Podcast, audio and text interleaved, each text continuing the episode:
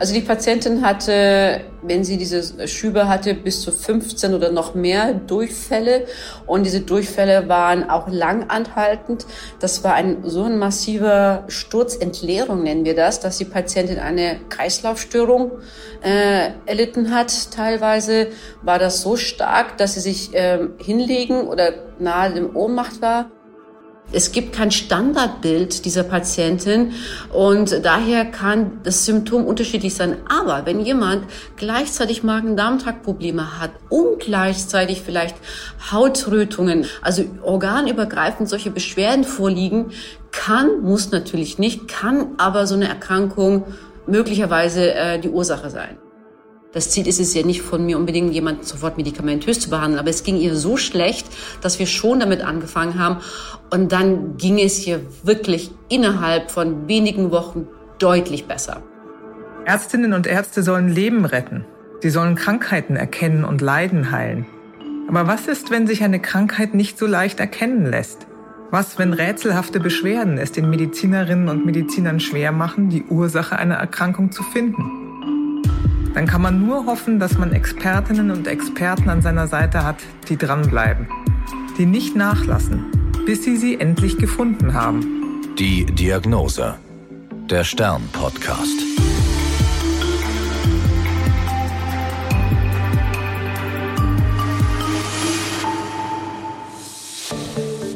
Ich bin Annika Geisler, Ärztin und Redakteurin und beim Stern für die Rubrik Die Diagnose verantwortlich.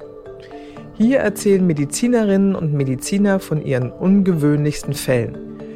Meine heutige Gesprächspartnerin ist Professor Jurda Gül-Zopf. Sie ist Gastroenterologin und Leiterin des Hector Centers für Ernährung, Bewegung und Sport des Universitätsklinikums Erlangen.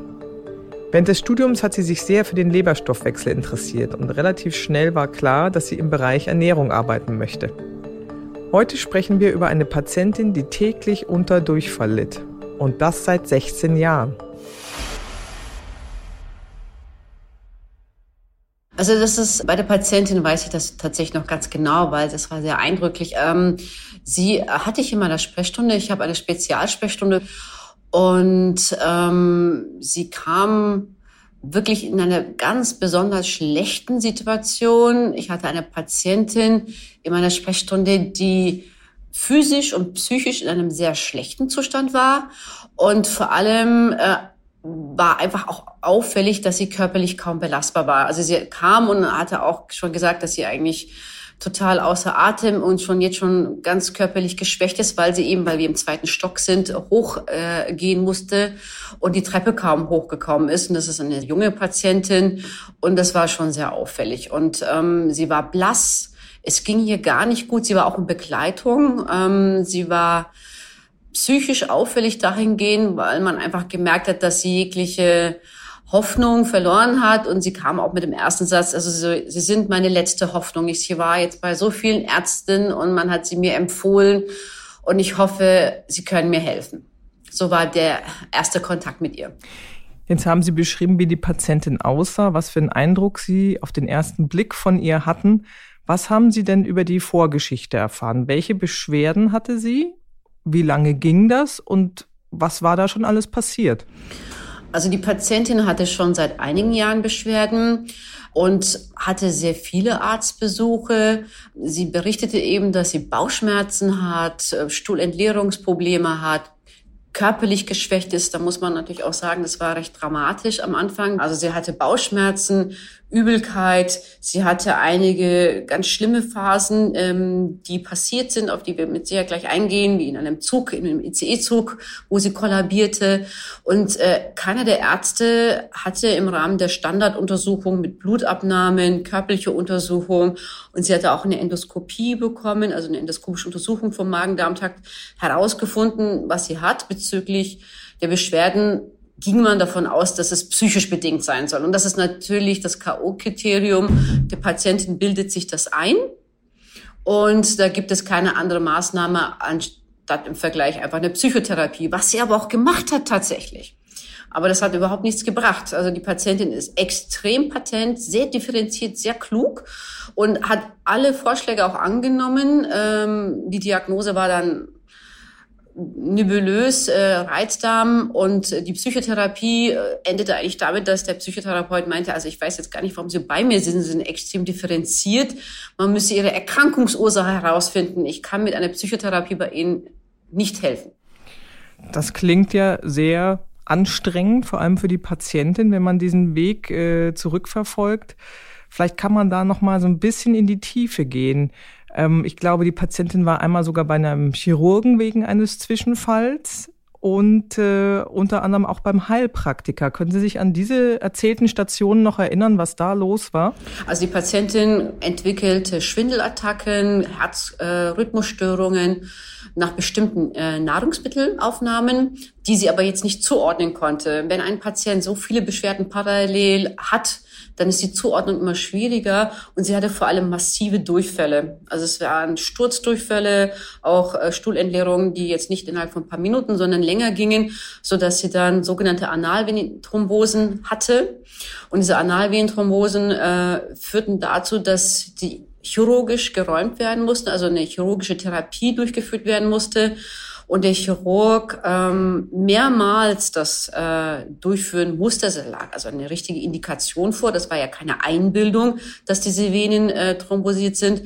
Und im Rahmen der letzten äh, Intervention meinte der Chirurg, so geht es nicht weiter. Sie müssen die Ursache finden. Äh, ansonsten brauchen Sie einen künstlichen Darmausgang weil das ihr Analkanal so nicht toleriert. Das war natürlich eine Katastrophe für eine Patientin, die eh schon sehr viele Arztbesuche hatte, man ihr nicht helfen kann und dann aber im äh, Vergleich ein Chirurg ganz klar sagt, dass äh, diese Maßnahme möglicherweise zu einem künstlichen Darmausgang führen kann. Das war eine psychische Dekompensation für mhm. die Patientin.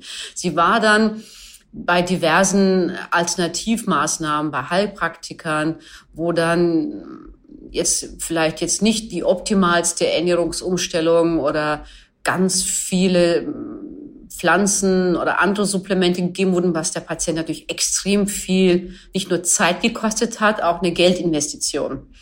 Und das hat natürlich zu der nächsten frustrativen Etappe geführt, so dass die Patientin bei mir nicht nur körperlich geschwächt war, wie gesagt, sondern sie war wirklich komplett ausgelaugt, eigentlich bei jedem Ansatz der Frage den Tränen nahe gewesen. Und vermutlich hat die Patientin ja, wir haben gerade über den Chirurgen gesprochen, der gesagt hat, in welche Richtung das im schlimmsten Fall gehen müsste oder könnte. Vermutlich war sie ja auch bei, in Anführungsstrichen, normalen Gastroenterologen, wenn sie sagten, sie hatte Bauchschmerzen, sie hatte Durchfälle.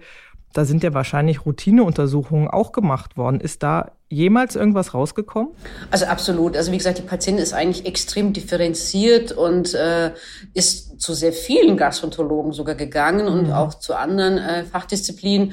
Und da sind äh, die Standarduntersuchungen im Blut, Standarduntersuchung des Magen-Darm-Tags, Ultraschall äh, durchgeführt worden. Aber mit der Routinediagnostik hat man keine speziellen Bereiche vertieft.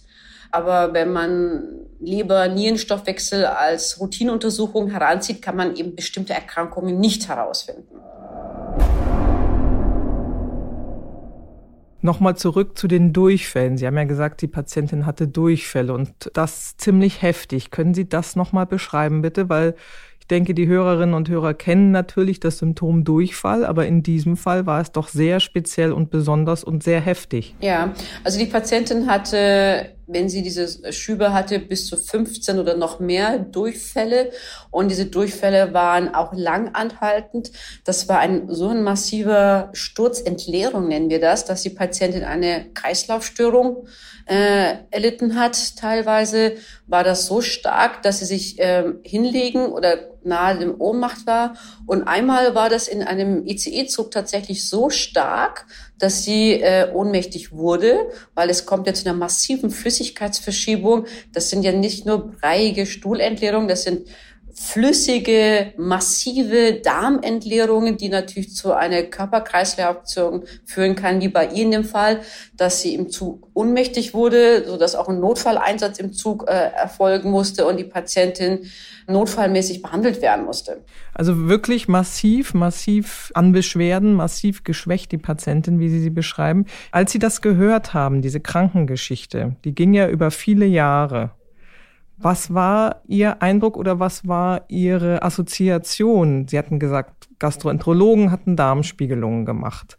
Ein Chirurg hatte seine Einschätzung zu diesen schweren Zwischenfällen gegeben, in welche Richtung das im schlimmsten Fall gehen müsste. Ein Heilpraktiker hat eine Diät verschrieben. Dann hatte die Patientin gehört, es könnte ja auch psychische Hintergründe haben. Was hatten Sie für Assoziationen und was denken Sie, wenn Sie hören, ach, das ist doch alles psychisch? Also es ist tatsächlich wichtig, dass man zunächst mal tatsächlich reell differentialdiagnostisch alle Erkrankungen äh, abhaken kann. Ich meine, wenn man jetzt so eine sehr affektierte Person vor sich hat, die selber sagt, dass sie massiven Stress hat, aber trotz der Behandlungen und eine sehr klare Empfehlung vom Psychotherapeuten hatte, dass eigentlich alles in Ordnung ist, hat, ähm, muss man sich ganz klar diese Diagnose psychische Störung immer mit Vorsicht betrachten. Auch wenn, und ich habe so die Erfahrung gemacht, die Patienten tatsächlich durch diese Suggestion, das wird schon psychisch sein, das wird schon psychisch sein, äh, ganz gerne das irgendwann annehmen und sagen, ja, wahrscheinlich ist das alles psychisch. Und das ist das, was für mich immer ganz mhm. furchtbar ist, weil das ist äh, äh, ganz klar, wenn jemand sagt, äh, es ist ärztlich abgeklärt, ein Arzt sagt, da gibt's keine andere Ursache, die vorliegen kann, kann nur der Stress sein, dann ähm, suggeriert man natürlich alles dann mit hinein und wenn alle in einem Umfeld sagen, ja, dann wird's der Stress sein, dann glaubt man es auch irgendwann. Und was ich dann mhm. ganz, ganz schade finde, wie bei so einer jungen Patientin, dass die Patientin irgendwann selbst dran glaubt und sagt, ich würde wirklich alles tun, wenn mit mir was nicht stimmt, helfen Sie mir. Und das ist natürlich ganz traurig, weil ich natürlich in meinem Kopf noch andere Diagnosen im Kopf habe, die offensichtlich noch nicht nachgegangen wurden, weil vielleicht jemand jetzt nicht sein Spezialgebiet war, an bestimmte Unverträglichkeitsreaktionen zu denken. Wir wissen, dass über den Magen-Darm-Trakt entzündliche Erkrankungen, Veränderungen der Darmflora, äh, Unverträglichkeitsreaktionen sehr wohl über ein Organ hinaus, wie das wie im Magen-Darm-Trakt andere Organe auch mit betreffen kann. Das Herz-Kreislauf-System, äh, die kognitive Leistung, Stress, Depression und ähm, und all diese Erkrankungen waren bei diesen Patienten eben noch nicht untersucht worden. Und das Erste, was in diesen Situationen immer auffällt, was natürlich für die Patienten immer wichtig ist, diese Aufklärung. Und das hat diese Patientin auch im ersten Schritt zunächst mal beruhigt, weil die Angst ist dann so groß, wieder vom nächsten nur diese Diagnose angenommen zu werden. Ja, ja, offensichtlich der Stress ist ja alles unauffällig gewesen. Äh, und äh, eigentlich ist es dann in meinem Falle ganz anders gewesen. Jedenfalls in dem Bezug äh, war der Gedanke, ob sie eine histaminbedingte Erkrankung haben kann, weil sie neben diesen Durchfällen auch ganz offensichtlich nach Nahrungsaufnahme die Beschwerden hatte. Und äh, entsprechend waren eben die ersten Schritte, das abzuklären mit speziellen Untersuchungen. Bevor wir da näher drauf eingehen, ähm, Sie haben ja gerade das Stichwort genannt, das, was mir einfallen würde, natürlich äh, sozusagen von der Ferne, ist das äh, Stichwort Gluten, weil das ist ja ganz viel in aller Munde, ähm, immer mehr in der letzten Zeit, die Glutenunverträglichkeit, weil Sie sagten, mit Nahrungsmitteln assoziiert. Hatten Sie das auch im Kopf? Also ähm, ja, also im Prinzip, wenn ich eine nahrungsmittelassoziierte Erkrankung sehe, gehe ich natürlich so die Hauptlebensmittel äh, durch in dem Gespräch. Also das bedeutet, was ist die Patientin und äh, nach welchen Nahrungsmitteln entstehen die Probleme. Und ähm, bei ihr war es in dem Falle tatsächlich so, weil äh, die Gluten Unverträglichkeit tatsächlich noch mit am besten beschrieben ist bezüglich der Erkrankung wie der Zöliakie oder wenn jemand eine Allergie gegenüber Gluten oder eine Unverträglichkeit hat. Und sie selber wurde tatsächlich von der Heilpraktikerin schon geführt, dass sie eine Glutenreduktion durchführt und das hatte zu keiner besseren geführt. Bei dieser ganzen Glutenunverträglichkeit muss man natürlich immer aufpassen, dass dadurch, dass es mit am äh, besten vielleicht bekannt ist äh, und wird es auch als erstes in die Diät umgesetzt. Mhm. Und da muss man natürlich sehr viel aufpassen. Ne? Also das bedeutet, wenn eine, eine Glutenreduktion durchfährt und nach zwei, drei Wochen merkt, dass die Beschwerden nicht besser werden, muss man das natürlich auch wieder einführen. Und bei der Patientin ähm, war das auch ein kleines Problem, weil sie von Heilpraktiker zu Heilpraktiker jeder eine andere Idee hatte, welche Ernährungselemente noch zu Problemen führen, so dass sie am Ende eine extrem eingeschränkte Ernährung hatte.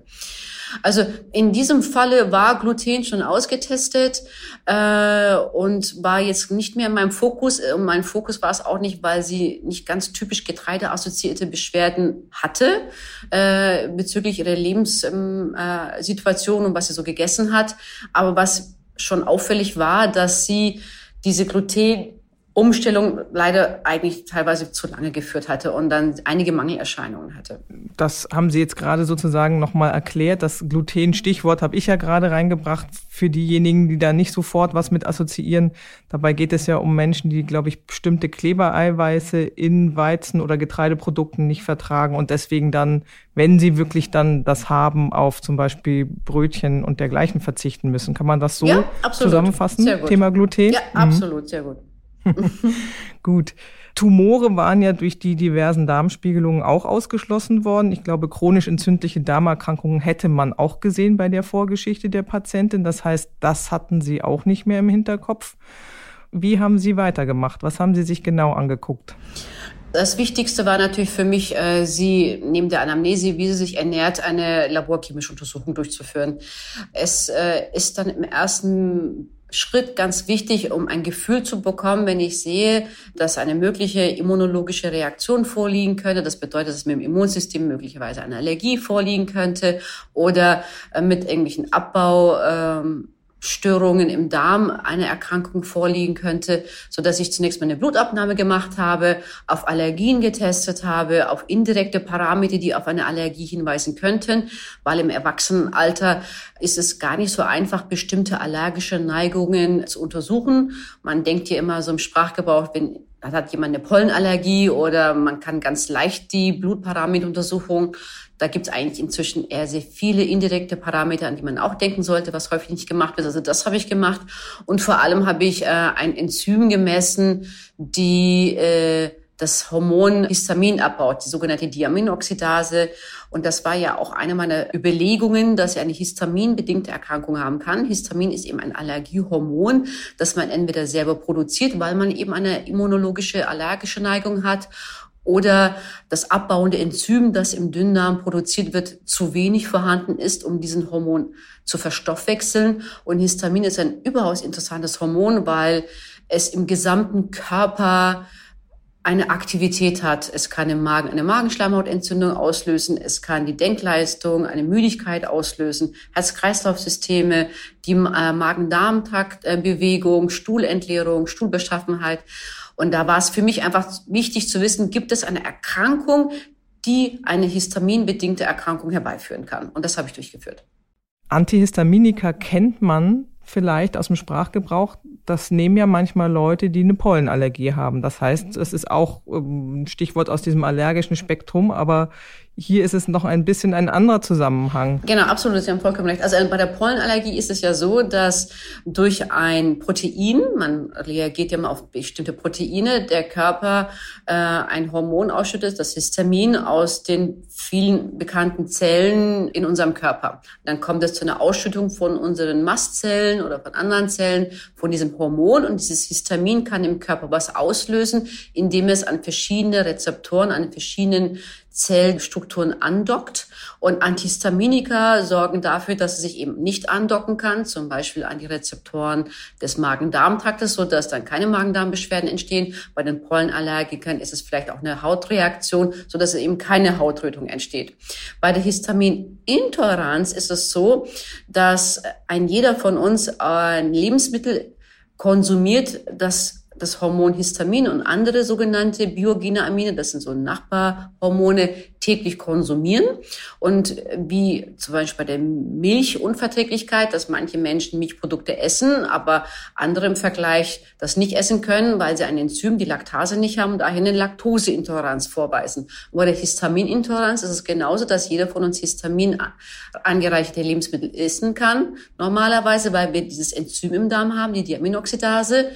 Und diejenigen aber, die zu wenig von diesem Enzym haben, dann auch zu viel Histamin im Körper haben, weil eben die Abbaukapazität nicht vorhanden ist. Also der Allergiker produziert sehr viel mhm. in den eigenen Zellen und derjenige, der zu wenig Enzym hat, der kann die Verstoffwechslung nicht mehr gewährleisten. Ähm, bei den Mengen, wo wir normalerweise keine Beschwerden hatten, haben sie auf einmal sehr viel höhere Histaminwerte mhm. im Körper. Und dann entstehen so ähnliche Beschwerden, als wenn jemand eine Allergie vorliegt. Jetzt habe ich das, diesen Unterschied, Stichwort Histamin, Pollenallergiker oder eben in diesem Fall geht es um Nahrungsmittel, die viel Histamin beinhalten und derjenige, der sie aufnimmt, kann das nicht mehr gut abbauen. Diesen Unterschied habe ich jetzt gut verstanden. Können Sie noch mal was zu den Symptomen sagen? Bei den Pollenallergikern wissen wir das. Das ist ja auch ein bisschen ist ein anderer Zusammenhang ne, mit rotlaufender Nase und tränenden Augen und Niesen und Schnupfen. Wie ist denn das jetzt bei diesen Histaminintoleranzen? Wie äußert sich das und an welchen Körperstellen? Also tatsächlich ist es bei den Histaminintoleranten, kann es sehr unterschiedlich sein. Das hängt aber auch von dem Patienten ab, wie die Dominanz äh, ist. Wir haben verschiedene Histaminrezeptoren vier verschiedene, um es genau zu sagen.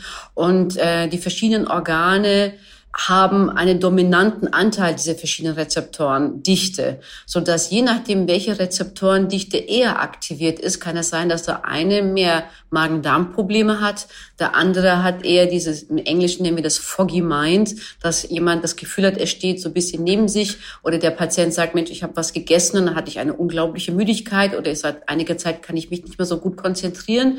Und es gibt aber auch Patienten, die eher so das Gefühl haben, dass sie vermehrt Herzrasen äh, oder Herzstolpern haben. Die Patienten, die eher Magen-Darm-Trakt-Probleme haben, können so wie die äh, Patientin Durchfälle haben. Aber es gibt auch Patienten, die Verstopfungsneigung mhm. haben, können je nachdem, äh, wie die individuellen Charakteristika ist.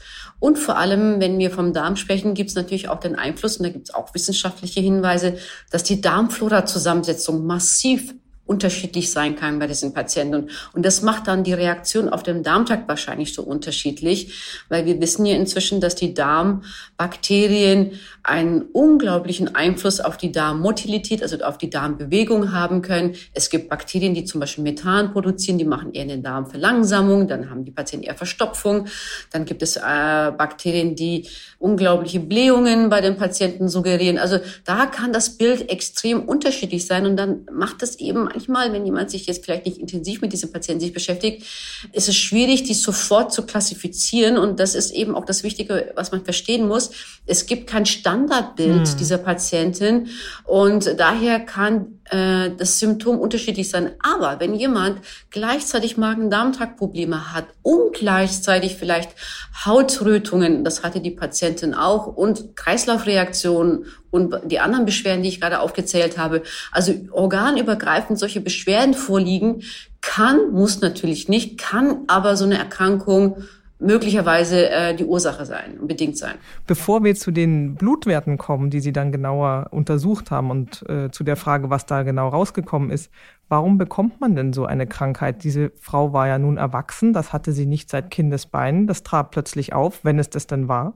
Ähm, es ist tatsächlich so, dass verschiedenste Ursachen sind. Es gibt so genetische Neigungen, wie zum Beispiel auch bei der Laktoseintoleranz, ne, dass das dann irgendwann abgebaut wird, schneller abgebaut wird, diese Enzymkapazität als bei anderen.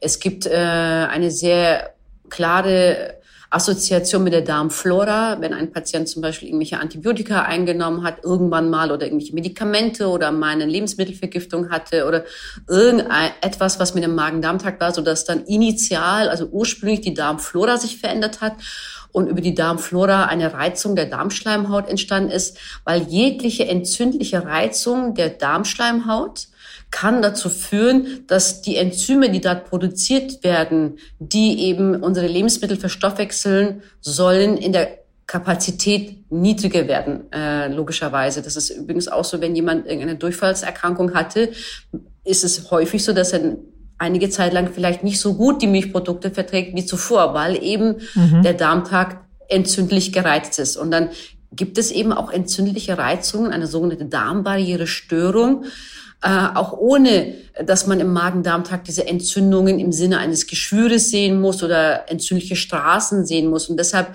ähm, gehen die manchmal diese Patienten unter in dieser Routinediagnostik, weil die Schleimhaut jetzt nicht entzündlich aussieht und dass vielleicht jemand keine adäquate Gewebeprobe entnimmt.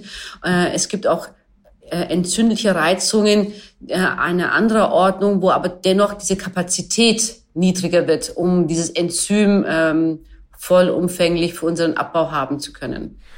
Was kam denn bei der Blutuntersuchung raus? Also bei der Patientin haben wir dieses Enzym bestimmt und normalerweise ist der Wert über 10 und bei einem ersten Wert war es äh, um eins herum. Also dieser Wert war um zehnfach erniedrigt und das ist wirklich ein, also das war ein so niedriger Wert, dass man sagen konnte, sie hat wirklich kaum eine Abbaukapazität vorhanden. Und dabei war es dann natürlich überhaupt nicht verwunderlich bei dem Essen, was sie konsumierte, dass bestimmte fermentierte Produkte oder bei bestimmten Konsum von Getränken sie diesen massiven äh, Abbaustörungen, einen massiven Anstieg vom Histamin hatte, dann hat sich das auch ein ganz klares Bild gegeben, was sie eben gegessen und getrunken hatte, als bevor sie in diesen ICE-Zug zum Beispiel eingestiegen ist. Das war eine unglaubliche Kapazitätüberschreitung. Also der Wert war extrem niedrig bei ihr. Es war eigentlich eine ganz klare Diagnose. Da war überhaupt keine Diskussion mehr, weil manchmal haben wir Patienten mit so erniedrigter Kapazität oder mittel erniedrigt, aber bei ihr war es vernichtend niedrig, ja. Von welchen Lebensmitteln oder Nahrungsmitteln sprechen wir denn, wenn Sie sagen, es gibt welche, die viel Histamin beinhalten? Was haben Sie da so im Fokus, was die Patientinnen und Patienten gegessen haben könnten und was fragen Sie ab? Also das Wichtigste ist tatsächlich, und das klingt immer so banal, aber das Wichtigste ist, dass die Patienten äh, aufschreiben müssen, nicht nur was sie essen, vor allem aber auch, welchen Ursprungs es ist. Also wir leben ja in so einer Situation, wo sehr viel schnell aufkochbare Lebensmittel wie Fastfood äh, existieren, also sprich Dosen, eingelegte Lebensmittel, Lebensmittel, deren Verstoffwechslung nicht nachvollziehbar ist. Ne? Also alles, was lange gelagert fermentiert ist, hat hohe Mengen von Histamin. Fermentiert kann natürlich sein ein äh, Käse, was lang gereift ist, bestimmte Weinsorten, was einen hohen Fermentationsprozess hat, aber eben auch Fisch, was äh, einen eingelegte, geräucherte Lebensmittel, Produkte in diversen Konserven, wo man jetzt nicht nachverfolgen kann, wie die Güte der Fermentation und Lagerungsprozesse waren. Also überall da, wo Bakterien in einem Fermentationsprozess sich befinden, kann höhere Mengen von Histamin befindlich sein. Also je äh, frischer und je gesünder man sich ernährt und ähm, bestimmte Käsesorten nicht mehr konsumiert, desto besser ist es für einen Patienten, der eine Histaminintoleranz hat. Wie haben Sie die Patientin weiter behandelt? Was ist wichtig, wenn man jetzt diese Diagnose gestellt hat? Also das Wichtigste ist tatsächlich, äh, den Patienten aufzuklären und die Patientin in dem Falle aufzuklären. Und äh, das war schon mal ein ganz wichtiger Schritt, äh, zu erklären, dass eine Ursache tatsächlich äh, vorliegt, die all die Beschwerden erklärt und das beruhigt zunächst mal den Patienten. Auch das ist ja wichtig. Ich meine, wir wissen ja, was all dieser Stress mit uns äh, macht. Wir wissen seit einiger Zeit, inwieweit diese Gehirn-Darm-Achse miteinander verbunden ist und nicht nur gezielt die Erkrankung selbst zu behandeln, sondern auch die gesamte Situation zu stabilisieren, auch den Patienten zu beruhigen, zu erklären, hilft übrigens mir, die Therapieadherenz und auch die Verständlichkeit und die Ruhe wieder äh, für den Patienten zu gelangen. Also zunächst mal den Patienten aufzuklären und genau zu erklären, was das bedeutet. Und äh, damit man auch den Patienten bezüglich der Ernährung ganz genau aufklärt. Und die Patientin hatte tatsächlich jetzt eine Art und Weise der Ernährung, was eben nicht so optimal war. Hat äh, eben nicht nur mit dem Sinn, dass man sagt, ess mal kein Gluten oder kein Käse. Man muss eben erklären, wo Histamin und genauso wie ich es gerade erzählt habe, wo die Fermentation besteht. Und sie hatte in ihrer Arbeitsumfeld, wo man sich jetzt nicht unbedingt das Essen kochen kann, sich mhm. sondern vielleicht eher schnell herbeigeführtes Essen gegessen hat. Das hat sie natürlich dann geändert. Das hat jetzt auch sehr viel geschuldet in ihrem Umfeld, was sie aber gar nicht wusste, dass man das Essen. Also es ist immer wichtig bei der Beratung. Es geht ja nicht nur um den Lebensmittelanteil, sondern woher habe ich das Essen, wie habe ich es produziert, hergestellt äh, und wie gesund war das. Das war der erste Schritt, was der Patientin schon geholfen hat. Aber wir haben zügig auch ähm, Antihistaminika eingesetzt da die Situation ja sehr schwierig war, mit ihren Beschwerden musste ich zügig ihr eine Verbesserung herbeiführen. Normalerweise gehe ich zunächst mal den Schritt, dass ich etwas länger warte, wie die Ernährungsumstellung ist. Das Ziel mhm. ist es ja nicht von mir unbedingt, jemanden sofort medikamentös zu behandeln, aber es ging ihr so schlecht, dass wir schon damit angefangen haben. Und dann ging es ihr wirklich mhm. innerhalb von wenigen Wochen deutlich besser. Also wirklich massivste Verbesserung. Die Darmentleerung hat sich deutlich stabilisiert. Also die Patientin hat sich von Monat zu Monat ist sie aufgeblüht. Sie ist dann in den bei den ersten Malen war sie nie alleine da, hat sich auch nicht getraut, alleine zu kommen, auch körperlich nicht. Sie ist danach alleine zu uns nach Erlangen gekommen. Sie ist alleine bei mir gesessen. Die Gespräche äh, waren viel entspannter, weil die Beschwerden nicht mehr da waren. Man muss ja auch mal sagen, die Patientin mhm. ist jetzt wieder komplett 100 Prozent arbeitsfähig. Also es droht ja wirklich, dass sie die Arbeit abgeben muss, nicht machen kann. Und die Patientin braucht auch das Medikament nicht mehr äh, oder nur noch teilweise bei Bedarf. Also es ist so, dass sie sich die gesamte Situation deutlich stabilisiert hat. Nochmal ganz kurz zu der Ernährung oder die Patientin hat ja sicherlich eine dezidierte Ernährungsberatung auch mm, nicht nur von Ihnen, sondern wahrscheinlich auch noch von Kolleginnen und Kollegen bekommen, könnte ich mir vorstellen in diesem Fall. Wie funktioniert denn das? Man sagt dann, ah, Käse ist nicht gut, Rotwein ist nicht gut, das lassen wir jetzt mal alles weg. Das kann ja auch in die andere Richtung kippen, so, oh, ich esse jetzt nur noch Reis und sonst gar nichts mehr. Ah, das ist eine ganz wichtige Frage. Es ist so, dass wir natürlich ein großes Team haben. Ich habe diverse Diätassistenten und Ernährungswissenschaftlerinnen. Und bei uns ist zunächst mal wichtig in, äh, in der ersten Stufe, dass der Patient über sieben Tage dokumentieren muss, äh, wie das äh, Verhalten ist bezüglich der Lebensmittelauswahl. Man muss sich ja auch mal individuell den Patienten betrachten, wo sind die Neigungen, wo sind die Abneigungen. Ich kann ja auch nicht sagen, ersetze das mit dem Lebensmittel und die Patientin oder der Patient mag das Essen gar nicht. Mhm. Also wir gucken uns zunächst mal äh, das Essverhalten an, die Ernährungsgewohnheiten an. Und definitiv ist es immer so, dass man eine Alternative anbieten muss.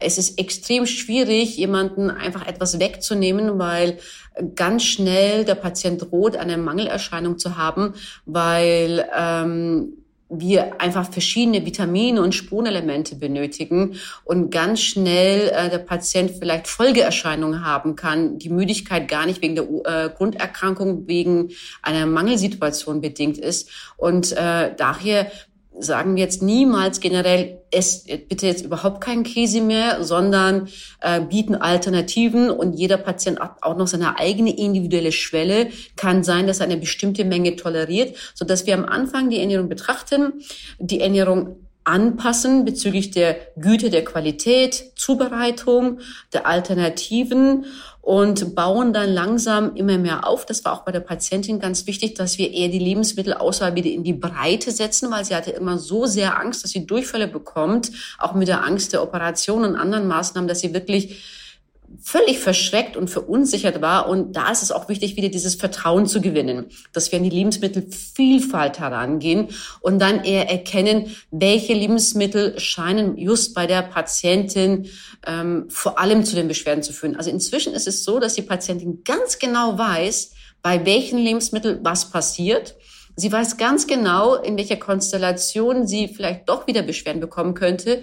Und ich hatte sie im Rahmen des letzten Gesprächs auch gesprochen, also ich meine, ja, okay, manchmal möchte ich das aber essen, aber ich weiß jetzt, bei welcher Menge mhm. ich vielleicht nur leichte Beschwerden mhm. habe. Und das ist natürlich grandios, den Patienten so unabhängig hinzubekommen, dass wieder mehr Vertrauen an die Lebensmittelvielfalt aufgebaut wird und die einzelnen Elemente, wo man noch Schwierigkeiten hat, selbst justieren kann. Das ist eine Sache, was über mehrere Monate aber durchgeführt werden muss. Das ist keine einfache Maßnahme und deshalb ist es auch wichtig, dass man die Patienten nicht mit äh, dem Internet äh, alleine lässt und sagt, jetzt guck halt mal, was eine Histaminintoleranz bedeutet, sondern muss individuell äh, betrachten, was muss ich vielleicht auch noch für die Darmflora tun, wie kann ich noch die Darmflora stabilisieren. Also es ist ja auch nicht so, dass es dann nur eine Erkrankung zu behandeln gibt. Man möchte ja auch eine gesamten Homöostase, ein Gleichgewicht im Körper haben. Ich habe ja erwähnt, wie wichtig die Darmflora ist. Äh, und da gibt es fermentierte Milchprodukte, die die Darmflora verbessern, aber nicht in zu hohen Mengen, weil, wie gesagt, Fermentation bis zu einer gewissen Grenze äh, gut, aber vielleicht irgendwann schlecht. Und all diese Sachen muss man mit einer Fachkraft durchführen. Wo wir Sie gerade hier dran haben, fermentierte Milchprodukte, da ist dann mit gemeint Kefir vor allen Dingen. Absolut. Also ich bin ein bekennender Fan von Kefir und ähnlichen Produkten, weil äh, wir einfach wissen, auch von Studien, dass der Einsatz von Kefir wirklich Entzündungen senken kann. Es gibt auch eine sehr schöne Untersuchung bei Patienten mit Morbus Crohn, was zeigen konnte, dass die Entzündung der Darmschleimhaut reduziert werden konnte und die Darmflora dankend ein Gleichgewicht damit erlangen kann. Und wenn man eine Portion, kleine Portion täglich oder alle zwei Tage konsumiert, äh, ist es gesundheitlich für die Darmgesundheit eine sehr schöne Sache. Wenn Sie den Fall jetzt nochmal rückblickend betrachten, was ist Ihr Fazit für sich persönlich, vielleicht bezüglich der Krankengeschichte oder was können Sie Hörerinnen und Hörern mitgeben? Also mein Fazit ist, was ich auch meinen jungen äh, Kollegen immer sage, dass man den Patienten immer ganzheitlich betrachten muss und auch dabei bleiben muss. Es ist immer wichtig, den Patienten nicht nur organbezogen zu betrachten. Und wenn jemand in der Sprechstunde mit Durchfällen sitzt und nur den Darmtrakt betrachtet, verliert man den Fokus. Den Patienten äh, ganzheitlich ansehen, die Geschichte zu hören und jeden Patienten ernst zu nehmen und äh, nicht gleich äh, aufzugeben, zu sagen, wie viele Jahre, wie viele Patienten vielleicht äh, von diversen Ärzten betrachtet wurde. Und das Ganzheitliche, das würde ich mir wünschen für jeden Patienten und dass hinter jeder Geschichte eine Ursache stecken kann. Das war die Diagnose. Mein Name ist Annika Geißler. Wir hören uns in ein paar Wochen wieder mit einer neuen Staffel und neuen Folgen. Die Diagnose. Der Stern-Podcast.